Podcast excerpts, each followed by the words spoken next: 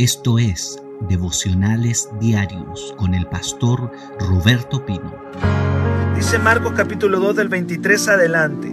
Aconteció, dice, que al pasar él, está hablando de Jesús, que al pasar él por los sembrados, un día de reposo, sus discípulos andando comenzaron a arrancar espigas entonces los fariseos le dijeron, mira, ¿por qué hacen en el día de reposo lo que no es permitido?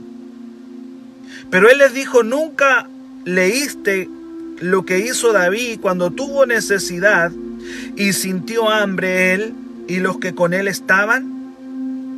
Y luego dice Jesús, ¿cómo entró David en la casa de Dios, siendo Abiatar sumo sacerdote, y comió los panes de la proposición, y de los cuales no es permitido comer sino los sacerdotes, y aún dio a los que con él estaban? También les dijo, el día de reposo fue hecho por causa del hombre, y no el hombre por causa del día de reposo. Por tanto, el Hijo del Hombre es Señor del día de reposo. ¿Qué vamos a ver aquí? Los religiosos le están dando muy duro a Jesús. Ya en los primeros capítulos del Evangelio de Marcos ya lo hemos visto. Jesús está siendo criticado por la religión de su tiempo y es criticado porque sana a un paralítico, eh, es criticado porque, porque come y bebe con los pecadores, es criticado porque mm, supuestamente sus discípulos no ayunan. Ahora, ayer hablé de, de este complejo de ser los policías, los carabineros de Dios Ahora los que se creen carabineros de Dios, los policías de Dios, lo están fiscalizando con respecto al día de reposo. Los policías de Dios fiscalizan todo lo que Jesús dice y hace. Esta gente religiosa se arroga una autoridad que nadie les ha dado. ¿Sabe cuál es el llamado que yo le dije el día de ayer? Nunca se convierta en un policía de Dios. No caigamos en esto, no seamos uno de ellos. Aquí dice la palabra que le están criticando porque en el día de reposo están arrancando espigas. Están arrancando espigas. ¿Qué es un policía de Dios? Es una persona que, se cree con la autoridad de andar mirando los defectos del otro. De andar mirando si el otro oró o no oró, si el otro ayuna o no ayuna. Cómo habla el otro, cómo actúa el otro. Andar fiscalizando el comportamiento de los demás. Jesús no va con eso. Y los religiosos del tiempo de Cristo se creían con esa autoridad. No tenemos ese llamado, queridos. Ni tú ni yo tenemos ninguna autoridad para andar apuntando con el dedo al otro con respecto a lo que dice, lo que habla, cómo actúa. Mucho menos en temas espirituales, cómo ora el otro, cómo ayuna. Jesús confronta eso. Pero Jesús también enseña. En el versículo 25 y 26 porque la crítica era que los discípulos estaban arrancando espigas para comer y era un día de reposo. O sea, ellos habían, habían puesto tradiciones de hombres con respecto al día de reposo. Le habían puesto normas que Dios nunca puso. De hecho, en el día de reposo ellos pusieron una cantidad de normas, incluso por ahí se dice que pusieron cuántos pasos había que caminar o metros había que caminar en el día de reposo, qué había que hacer o no hacer, cosas que nunca estaban escritas en la palabra. Si tú comienzas a analizar dentro de las iglesias, muchas de ellas pentecostales, cuánto ¿Cuántas cosas han creado ellos que no están escritas en la Biblia? Voy a dar algunos ejemplos, que la mujer tiene que usar falda, que la mujer tiene que, no tiene que pintarse, que la mujer no tiene que usar pantalones. ¿Dónde sale eso en la Biblia? La pregunta es, ¿de dónde lo sacaron? ¿Qué, ¿Qué, están haciendo? ¿De dónde lo hicieron? Cada vez que el hombre implanta sus tradiciones en la palabra, están esclavizando a la gente, están poniendo esclavitud, carga sobre las personas, y el mismo espíritu que estaba en los fariseos hoy día está dentro de muchos evangélicos poniendo tradiciones que no están en la palabra, poniendo mandamientos de hombres. De hecho, Jesús dice, ustedes le colocan mandamientos de hombres a la gente. Y nos hemos creído el derecho en decirle a la gente cómo tiene que vestirse, cómo tiene que hablar, qué puede o no puede hacer. Y muchas de esas tradiciones de los hombres no están en la palabra, sino que son simplemente ideas humanas. Y bueno, y aquí Jesús le dice, nunca leyeron ustedes que cuando David tuvo hambre y sintió necesidad, fue al mismo templo y comió de los panes que era permitido, que no era, que era solamente permitido comer el sacerdote. ¿Qué es lo que está diciendo Jesús con eso? Que la verdadera espiritualidad tiene amor. La verdadera religión, si vamos a hablar de la palabra religión, la verdadera religión está motivada por el amor. ¿Cómo Dios se puede molestar por alguien que está comiendo en un día de reposo? Es eso lo que Jesús le está diciendo. La verdadera religión tiene que considerar el amor.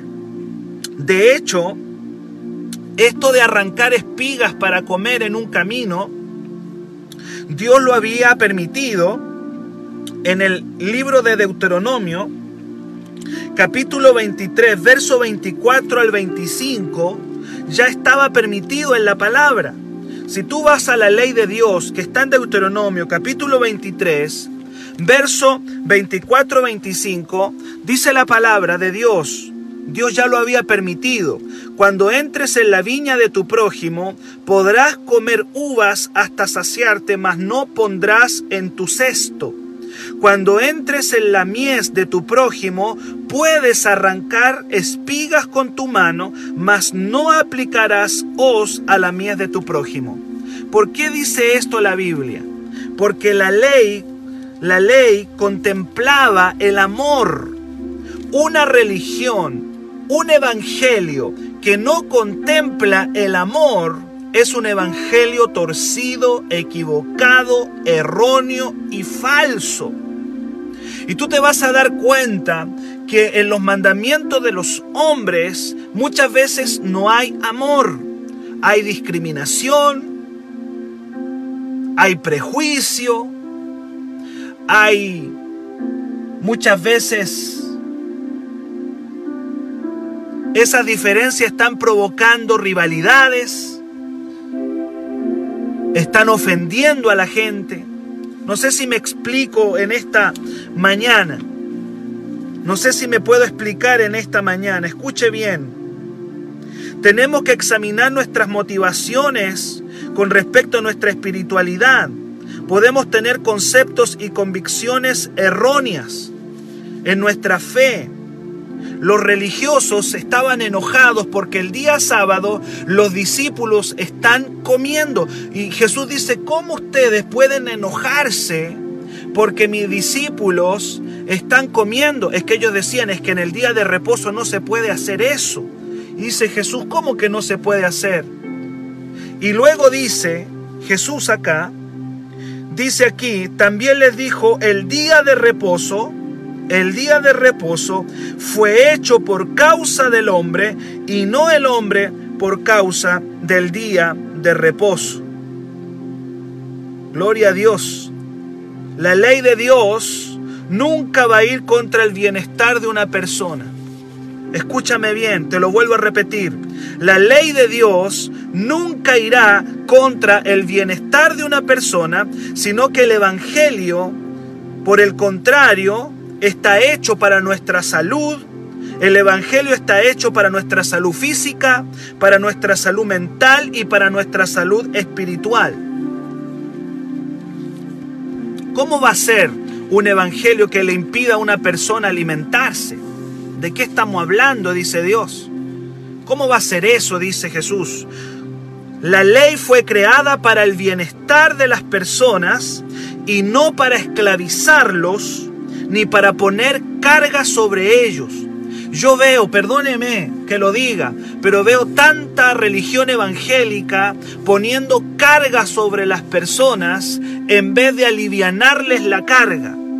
Y si soy crítico en esta mañana es porque el Evangelio nos tiene que abrir los ojos.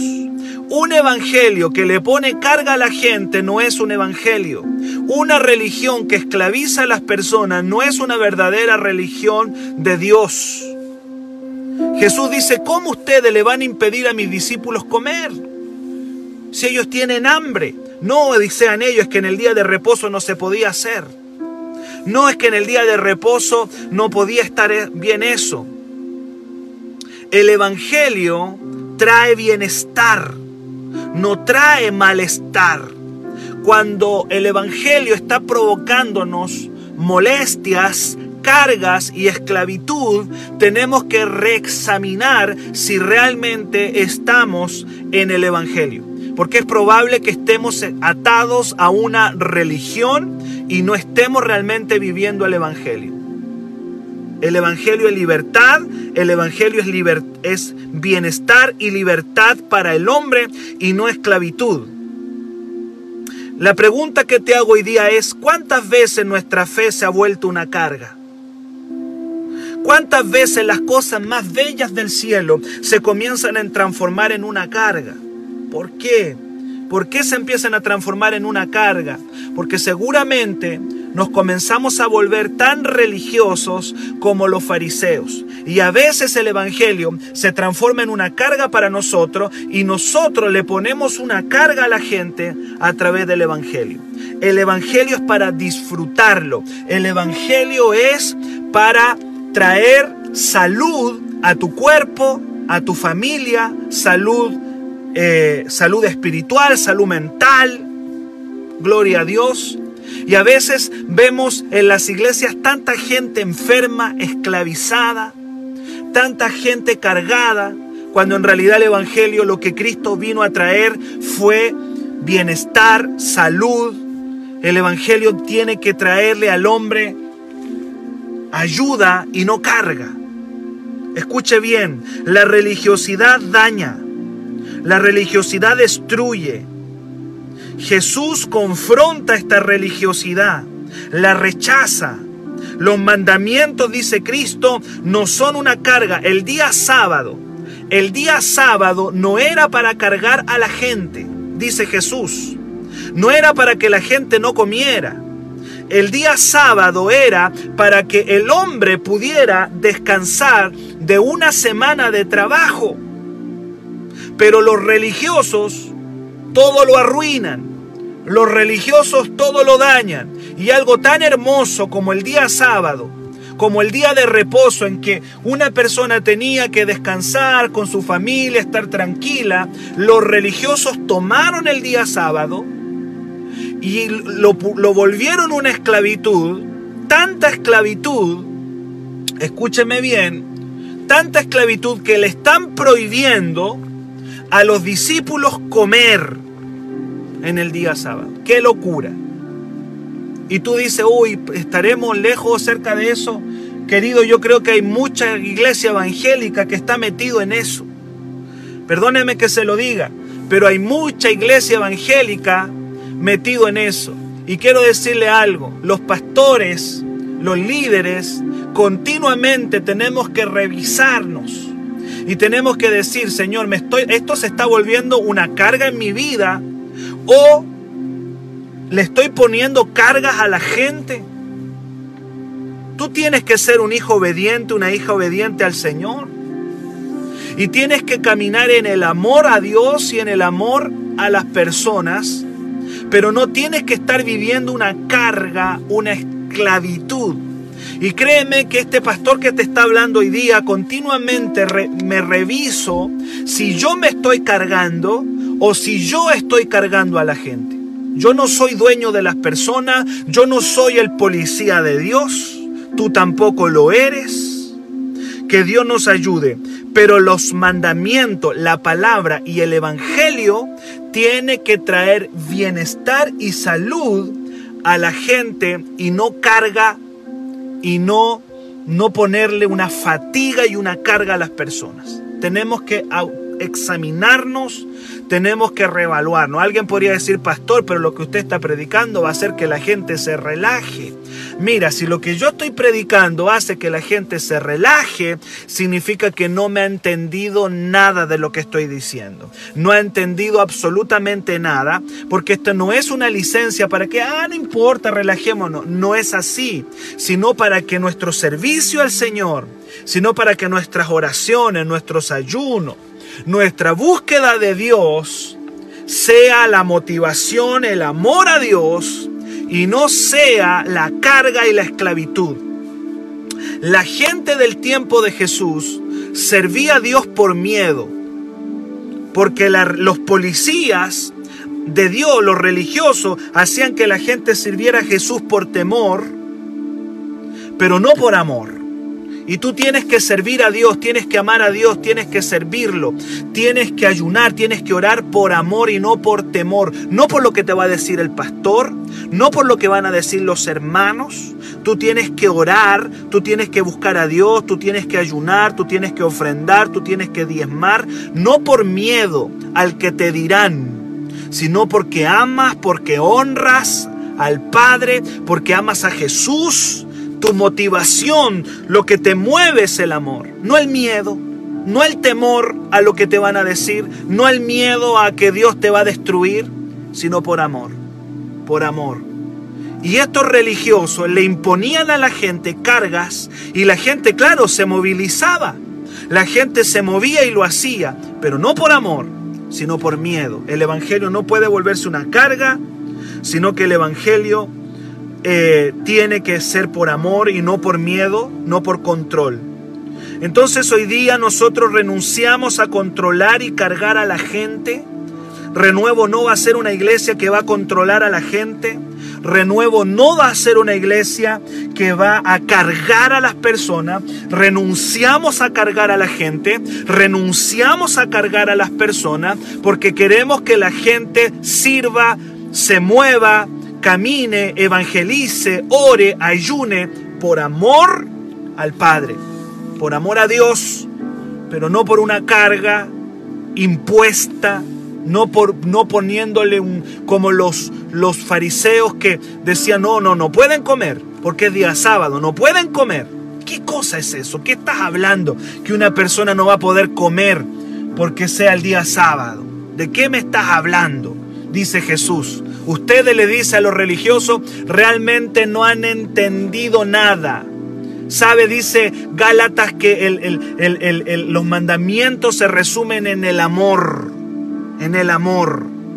Y tenemos que amar a Dios. En eso se resume todo el Evangelio. Un día le mostré mi Biblia aquí le dije, miren, todo este tremendo libro se resume en dos cosas. Amar a Dios y amar al prójimo. Todo este libro está resumido en el amor a Dios y en el amor al prójimo. Un evangelio que no ama es un evangelio falso, es un evangelio realmente que no se ha entendido. Y en el verso 28 Jesús termina diciendo, el Hijo del Hombre es Señor aún del día de reposo, como diciendo, a ver, ustedes me están hablando a mí, yo soy dueño del día sábado y yo puedo darle la interpretación correcta. Y la interpretación correcta es que los mandamientos de Dios son para nuestro bienestar y no para nuestro malestar. Cuando el Evangelio está provocando malestar, tienes que revisarlo porque seguramente no estás caminando en la gracia, sino que estás caminando en la ley. Que Dios nos ayude a caminar bajo la gracia y no caminar bajo la ley religiosa. Y, vamos a ver a Jesús ahora continuamente confrontando la religión de su tiempo. Vamos a ver a Jesús continuamente diciéndole a los religiosos las cosas por su nombre. Y yo veo que el espíritu religioso sigue operando hasta el día de hoy y se nos infiltra dentro de la iglesia evangélica, se mete el espíritu religioso. Y continuamente tenemos que revisar a Jesús y revisar el Evangelio para decir, no, estamos mal, esto no podemos hacerlo. No podemos ponerle miedo a la gente, no podemos controlarla, no podemos manipularla en base al miedo, sino que tenemos que enseñarle a la gente a caminar bajo el amor. Continuamente tenemos que revisarlo. Y paso a Marcos capítulo 3, donde dice la palabra, otra vez Jesús entró en la sinagoga otra vez. La última vez que entró ahí, había echado fuera a un demonio de una persona. Por eso dice otra vez Jesús entró en la sinagoga. Yo creo que cuando ya entraba a la sinagoga, ya Jesús le tenía miedo ya. Porque sabía que iba a confrontar el sistema. Y entró otra vez allí y había un hombre que tenía una mano seca. Decía tenía seca una mano. Oiga bien esto. ¿Qué significa una mano seca? Significa una mano estéril.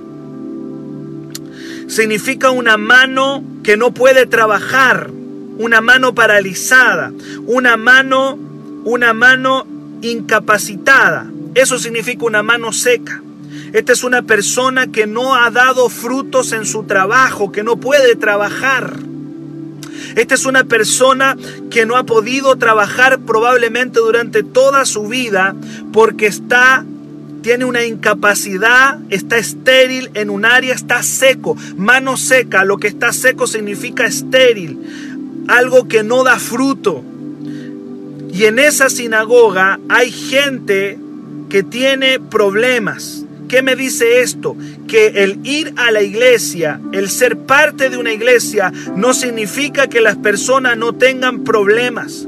Hay personas que tienen, que van a la iglesia y están secos, secos en sus finanzas, secos en su vida de familia, secos en su salud.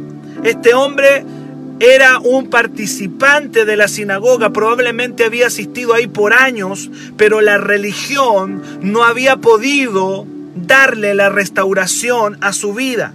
La religión no puede restaurar al hombre. Y años atrás cantábamos una canción que decía, ninguna religión puede cambiar tu ser, la sangre de Jesús solo lo puede hacer. Lo cantábamos. Y ese mensaje es para nosotros hoy día porque las religiones no pueden transformar al hombre. Este, este, este individuo está estéril, está, su vida está muerta, no puede trabajar. Y Jesús tiene compasión de él, así como lo tuvo del hombre con el espíritu inmundo hace algunos días atrás aquí en el libro de Marcos, ahora tiene misericordia de un hombre que no ha dado fruto en toda su vida. ¿Cuánta gente se esfuerza y no han podido dar fruto durante toda su vida. Manos secas, manos secas, manos estériles, manos sin frutos, manos que no pueden trabajar. Y dice el versículo 2, y le acechaban para ver si en el día de reposo le sanaría. Ya Jesús explicó que el día de reposo es para el bienestar de la gente y no para esclavizarlo. Entonces nuevamente, nuevamente los policías de Dios ahora están mirando si Jesús le va a sanar porque quieren acusar a Jesús, acusarlo. Yo creo que si Jesucristo hoy día viniera en cuerpo a la tierra y se metiera alguna de nuestras iglesias, uy, ¿qué nos diría? Cómo confrontaría nuestra religiosidad.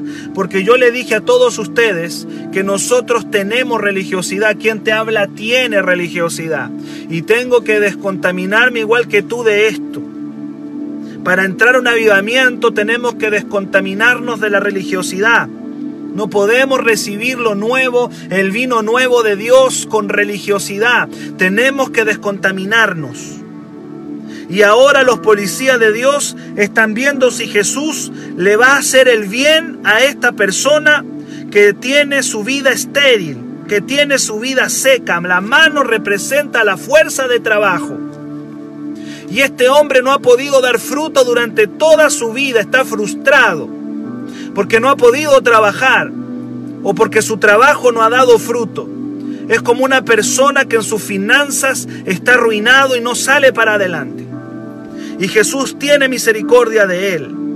Pero aparecieron los policías espirituales que le acechaban. Esa palabra acechar significa que le están mirando con malas intenciones a Jesús. Y en el verso 2 y 3 Jesús pone en medio a este personaje, a esta persona. Entonces dijo al hombre que tenía la mano estéril, seca, al hombre que está frustrado porque no puede llevar el pan a su casa, este hombre no puede llevar el alimento, seguramente vive de la misericordia de su familia o vive de la misericordia de los demás, porque no puede trabajar, porque está discapacitado, tiene un área de discapacidad. Y Jesús lo coloca ahí en el medio y le dice, levántate, ponte en medio. ¿Por qué Jesús lo pone en medio? Porque Jesús nuevamente quiere explicar que la ley de Dios es para el bienestar del hombre y no para su malestar y lo coloca ahí en el medio. Y le dice, dice, como diciendo, miren a este hombre, lo pone Jesús ahí. Nuevamente Jesús está exponiendo que el propósito de la ley de Dios es el amor. Es el amor.